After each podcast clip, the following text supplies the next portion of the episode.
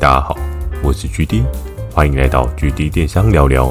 透过每周二十分钟聊聊当下的电商大小事，帮助你更加理解电商市场的运作。对了，Mr. Boss，GD 有加入订阅的赞助计划。如果觉得 GD 的内容有帮助到你的朋友们，想要特别支持我的，也可以前往订阅赞助哦，支持我说出更多好的电商相关内容。如果想要询问的电商相关问题，可以在 Mr. Boss 的留言板留言给我。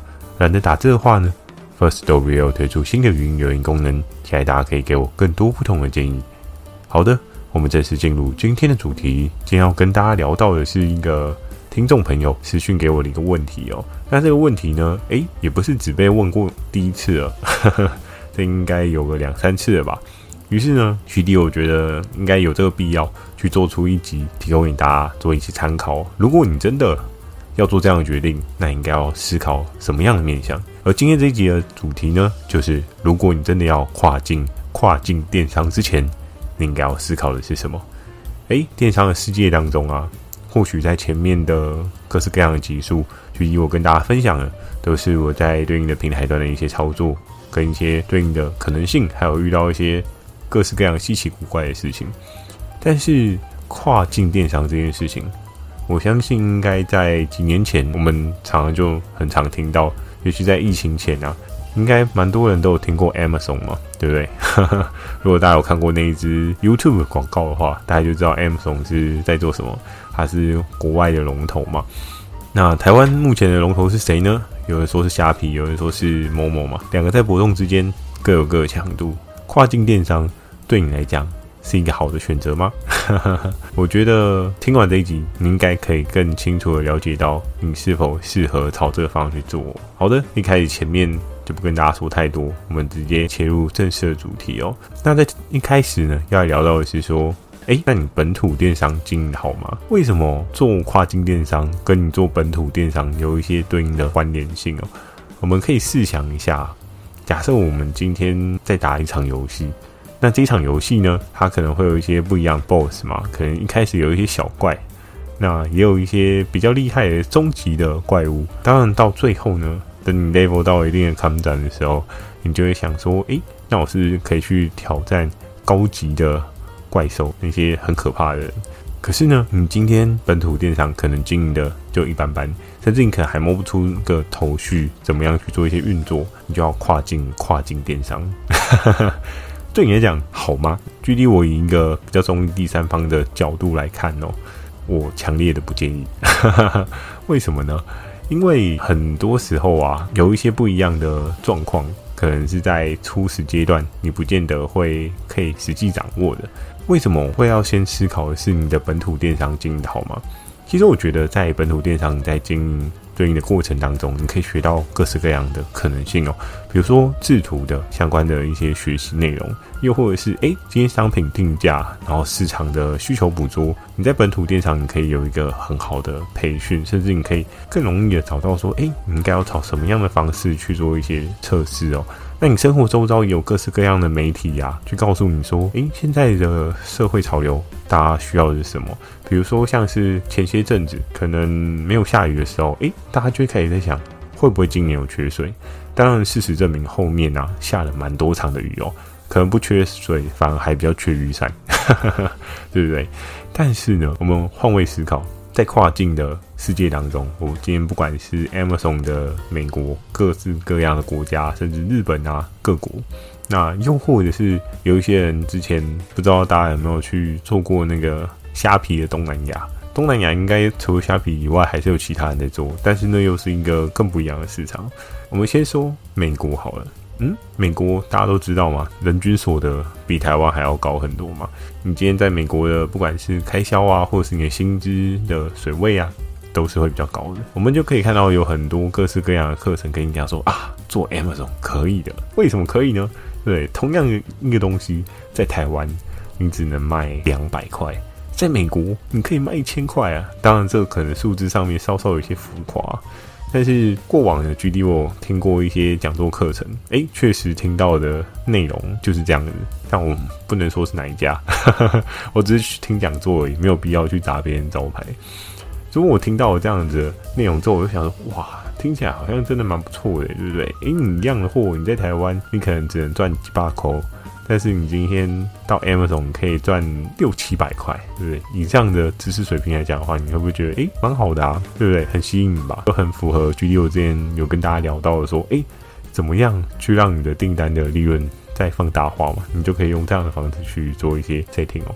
那我们再反向看另外一个面哦，因为有比较高经济水位的，跟相对来讲经济水位比较没有那么高的，那我们举东南亚那一块去做一些思考。诶，东南亚的人口红利非常非常的强大，对不对？诶，这应该是各式各样，不管在报章杂志啊，又或者是一些对应的理财上面的书啊，也可以看到，诶，未来印度的人口红利绝对是非常非常高的。你要不要提前先插旗去做那块市场的人呢？我现在讲到这边，大家又满腔热血哦，就想说，哎，就算我今天在台湾做的不是很好，那我今天前进东南亚，对不对？东南亚有好多倍的台湾的人口，绝对没有问题。我相信应该很多人都有听过这样的可能性。但是呢，哎，那又有另外一个问题哦。刚刚讲到是经济的水平啊，印度的薪资水位可能。不见得会比美国来得好，当然有一些比较厉害的，或许他的薪资水准是还不错的。可是呢，大多数的人薪资水平可能没有这么高的状况之下，你会发生另外一件事情哦。你的订单就算很多，你会出到手软，那你一笔订单利润是不是又下滑了许多呢？你今天在台湾赚一笔一百块，你今天在印度，诶，会不会赚一笔只剩下五十块？这是一个强烈对比。当然，实际会不会这样呢？不好说，因为你要实际去经历过，你才知道。可是就会变成是说，诶，我们看这样的状况来讲的话，美国有美国的好，东南亚也有东南亚的好。但是这个梦真的有这么美吗？所以就会回归到为什么要问大家说，你本土电商是不是经营的好？你是不是知道你本土电商你经营的 mindset 是什么？你用什么样的角度，用什么样的方式去经营你的对应的商品、产品线啊，又或者是图片设计啊，很多的事情可能在。一开始啊，我们都会去看到的是，哎，这些想做，他会给我们一些很好的梦，哎，做一做，对不对？年薪百万不是问题呀。但是呢，我们不要忘记有一件事情叫做，不同国家他们或多或少都会有一些习性上面的差异哦。比如说，同样的一把电钻，哎，在 Amazon 可能就卖得很好，但是同样的一把电钻在台湾卖的会很好吗？嗯，你竞争对手可多的呢。我们在同样再把同把电钻放到东南亚的 maybe 虾皮好了，或是拉萨达，哎，卖得好吗？这可能又是另外一个问题哦。所以会因为 TA 不同所造成的对应的结果不同哦。可能在台湾卖得好东西，在美国不见得卖得好；在美国卖的好东西，在东南亚不见得卖得好，因为它的 TA 受众都不一样。你突然拿了一支要价一万块的电钻去东南亚卖，哎，可以吗？可以啊，当你今天赔售的时候，对不对？跳楼大拍卖，嗯，那当然就可以卖好。可是如果你没办法做到呢？那你要用什么样的利基点去做？所以在一开始，第一点要跟大家聊到的就是，诶，当你今天本土电商都没有经营好，你是用什么样的出发点想要跨境跨境电商？是一种，诶，我今天在这边打不赢，那我就山不转路转，我去试试看国外嘛。很惊讶，距离我这几年间有对应的合作伙伴嘛，还蛮多的。那也有听过有合作伙伴，他们后面有去朝着 Amazon 去进攻，因为他们觉得台湾的市场，嗯，他没有办法做到一个很漂亮的水位。他怎么做呢？就差不多是那样。那由于我的对应合作窗口呢，他并非是老板哦，他就真的是一个窗口而已。所以他那时候就想说，诶，那我是不是来试试看，去做看看海外的市场？那非常有趣的是呢，他老板也非常支持他的这个想法。诶，台湾的市场不好做啊，那我们就去美国做吧。于是呢，他们就开始了他们在 Amazon 上面经营啊。在一开始啊，他也遇到各式各样问题哦。诶，问题是只有东西不卖吗？哦，还有更多，你知道吗？对应商品的商标啊，又又或者是一些图片的授权啊，在台湾当然有一定的法律保护的程度哦。可是呢，你知道，在美国那又是更可怕的另外一个层级哦。之前呢，也有听过一些对应的合作伙伴有分享过，哇，在那边踩到一些对应法律的雷，真的不是开玩笑的，你很有可能整个账号就掰掉了，甚至啊，你要付出的那一些对应的赔偿金是天价。可能不是你商品那一点成本就可以 cover 得了的哦。所以啊，这就是你真的需要去思考的事情哦。诶，真的本土电商没有办法做好，那你要跨境跨境电商吗？因为很有可能你会遇到各式各样的问题。那当然我知道有各式各样坊间的课程，他会教导你说，诶，那我们应该要怎么样面对？我们可以提前去学习这一些东西。其实我觉得这当然是不错啊，你可以拓展自己的知识领域，然后去做一些不一样的打底，然后诶，maybe 在那边可以耕耘出一块属于自己的小天地哦。但是呢，距离我会比较建议的是说，这些课程固然它可能可以帮你解决这些问题哦。但是这些问题，你还是会遇到另外一个长久不变的问题，是在市场上面竞争的问题。你如果今天要在台湾电商跟别人竞争，其实你的对手应该还蛮好找得到，你也可以看得很清楚。诶，你今天遇到的人是谁？各式各样的策略的套件啊，又或者是诶平台上面的一些轮廓规则，你会还蛮明确的可以知道的。但是如果你今天在做跨境的时候，哇，你遇到的事情可能就不会是你生活周遭其他的人所能够解决的。怎么说呢？因为像刚刚讲到一些侵权上面的案例啊，又或者是你今天上架之后，诶，被人家黑掉，怎么样叫被人家黑掉呢？是有听过有一些就是不太道德的做法，他可能就是在你商品下面给一些不太好的 rating 的记录啊，然后嫌你的东西很烂呀。那我们都知道，在电商的这个世界当中啊。你只要被给了不好的评价，或多或少都会被影响。怎么说？因为人都是比较会习惯性去看一些，诶，好像没有那么好的内容嘛。那为什么呢？因为大家都很担心说自己会怕买到雷品，所以这样的担心呢，很合理的。为了要风险趋避，你就去看说，诶，啊，他过往的这一些不 OK 的评价是发生了什么事情？我有没有可能发生的这些事情？那我发生这些事情呢，我能不能接受？所以这就是评价真的非常非常重要的原因哦。所以在跨境电商的这一块部分啊，如果你真的很想要去试试看，我觉得也可以小小的尝试看看啊。但是如果真的本土的电商你还没有做到一个规模水位，甚至你连基础的打法、你连广告的投放，又或者是说你的制图的标准，你都没有一个比较自己说得出来的一套规则脉络啊，多半通常去走跨境电商啊，可能就只是炮灰而已。因为很多的那些策略操作，在国外他们有一套不一样的做法哦，在台湾的做法跟在国外的做法也会不太一样。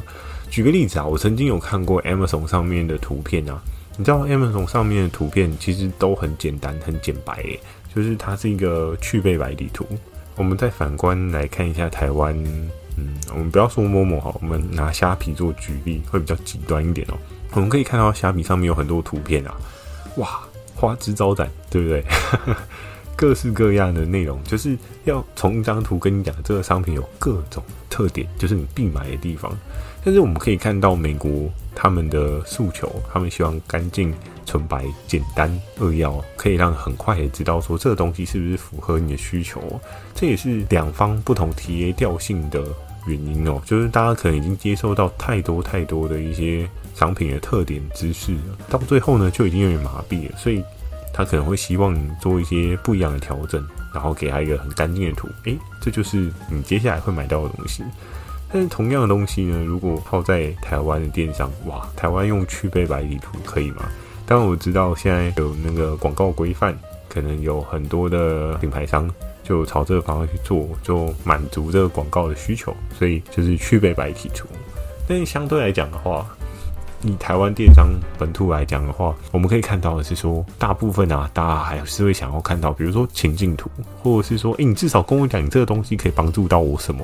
不用很多点，但是可能 maybe 一两点，所以这就会是一个很大的不同的落差哦。相对来讲的话，你今天在本土电商里面有属于自己的一套打法。可是，那你怎么会有把握？你今天在跨境电商当中，你可以找到属于自己的一套打法，这是一件非常困难的事情。不能说完全做不到，但是真的很困难。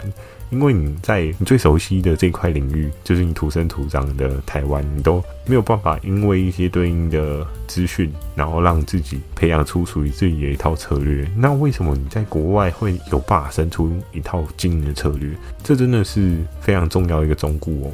因为当你今天没有一个对应的策略啊，其实你去走哪边的电商，多半都很容易失败哦。甚至你今天就算台湾本土电商做得很好，你去做跨境也不见得会有加分的效用，因为很多事情你都必须要再重新再学一次，你才可以从这当中找到一些诶可能性的契机。但是如果你在本土就没有做得很好，你就直接跳到跨境电商，哇，我觉得是一场悲剧啊，因为你很有可能会铩羽而归哦。所以今天这一集呢，我相信。这样讲应该也是有回复到，就问我的媒体听众朋友，我们在思考的是说，诶，那今年适合做跨境电商吗？我们可以看到坊间的课程啊，真的越来越多。当然我知道虾皮的课程也蛮多的嘛，各式各样的课程，对不对？大家可能现在都觉得课程的盈利运转会比较好，所以蛮多人都在做课程的啊，真的还蛮常被跨境电商打到广告，不知道是不是刚好我点到。不过我之前也真的有去听过一些对应的讲座，我也有对应的合作伙伴有跟我分享一些跨境电商的知识啊，做一些资讯上面的交流。还是强烈建议大家不要朝这个方向去做。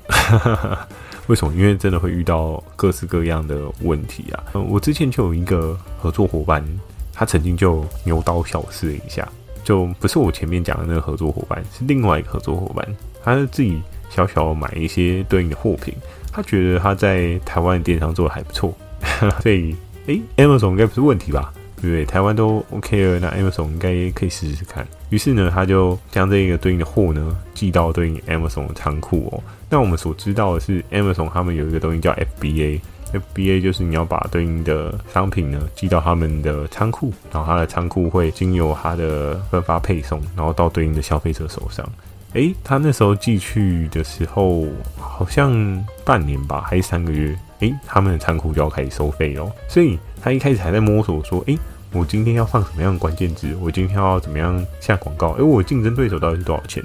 因为他们的界面跟台湾的界面不太一样，所以就会变是说你在搜寻的过程当中啊，比如说诶，中翻英的过程啊，哈哈，对，比如说同样的字，美国人打他可能就是搜寻 A 的英文单字，但台湾人打哦，你可能用 Google Translator，所以就会变成 B 的翻译，但就会变是诶，找不到。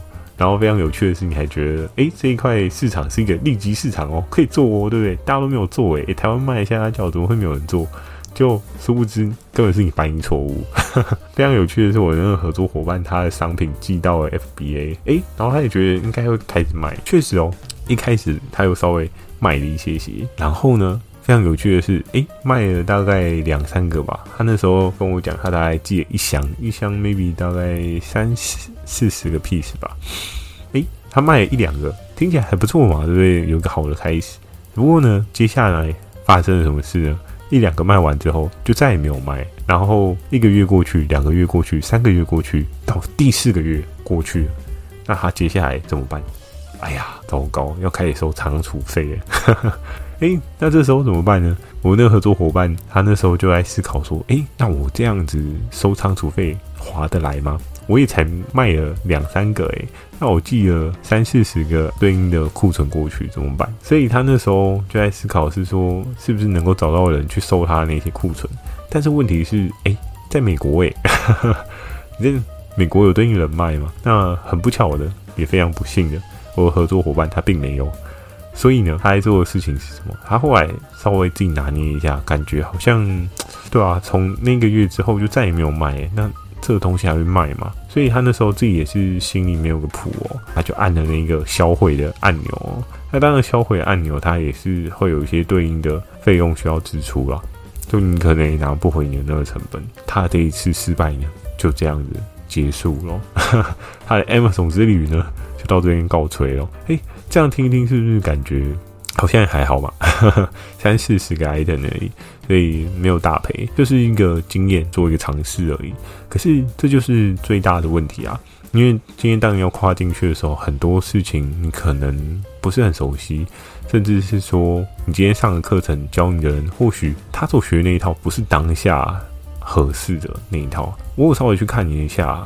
非常有趣的一件事情哦，我们举个例子，像台湾的虾皮课程，任何一家我们常常看到的就是，诶，他可能创造出了多少个百万卖家嘛？最近蛮常看到的这样的广告。但是非常有趣的是，跨境电商的对应的课程，好像比较少听到有人说，诶，我创造出了多少个百万级的卖家，然后可以去做一些分享。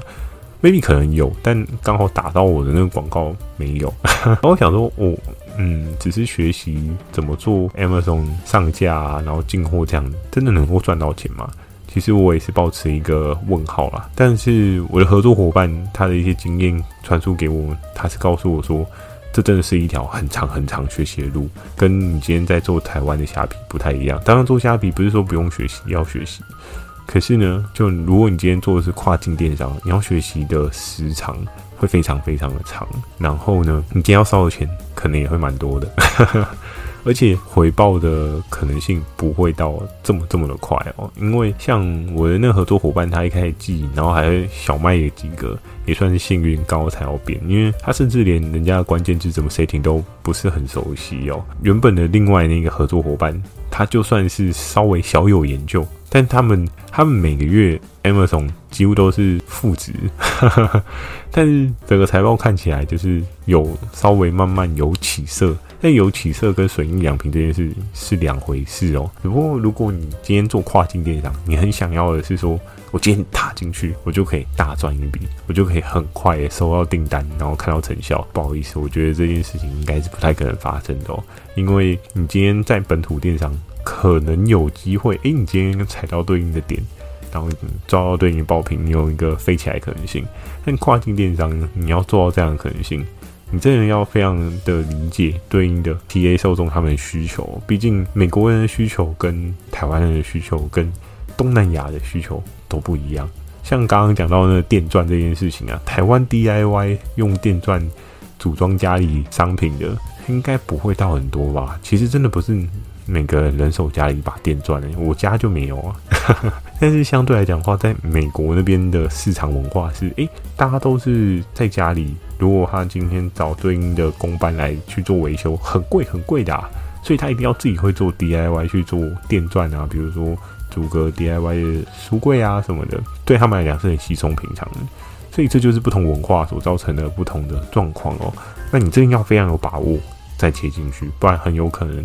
最后就是失败收场，那也不是一件非常好的事情。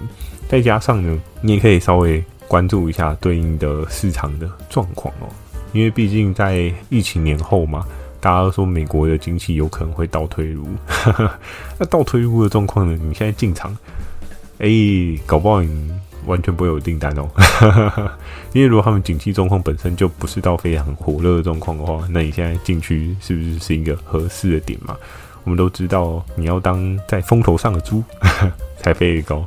但是如果今天明明就没有风，你却在那边站的位置，对你来讲真的是好的吗？真的就值得大家再多思考一下。好的，那今天的这一集呢，你真的要跨境跨境电商吗？大家真的可以好好思考一下。如果喜欢今天的内容呢，也请帮我点个五颗星哦。如果想要询问的电商相关问题，也欢迎大家到 Mr. Bus 留下你的反馈及问题，或是 Firstory 语音留言给我。如果觉得 GD 的内容帮助到你的朋友们，想要特别支持我的，也可以前往订阅赞助哦，支持我说出更多好的电商相关内容。我会在 Facebook 跟 IG 不定期的分享电商小知识给大家。记得锁定每周二跟每周四晚上十点的 GD 电商成长日记，还有每周日晚上十点的 GD 电商聊聊哦。那今天的这个问题呢，就是诶，听完这一集，你对跨境电商有什么样的想法呢？你还是有想要跨进去吗？如果你真的想要跨进去的话，可以分享给我你跨进去的原因吗？非常期待大家在留言板跟我一起分享讨论哦。好的，那就祝大家有个美梦，大家晚安。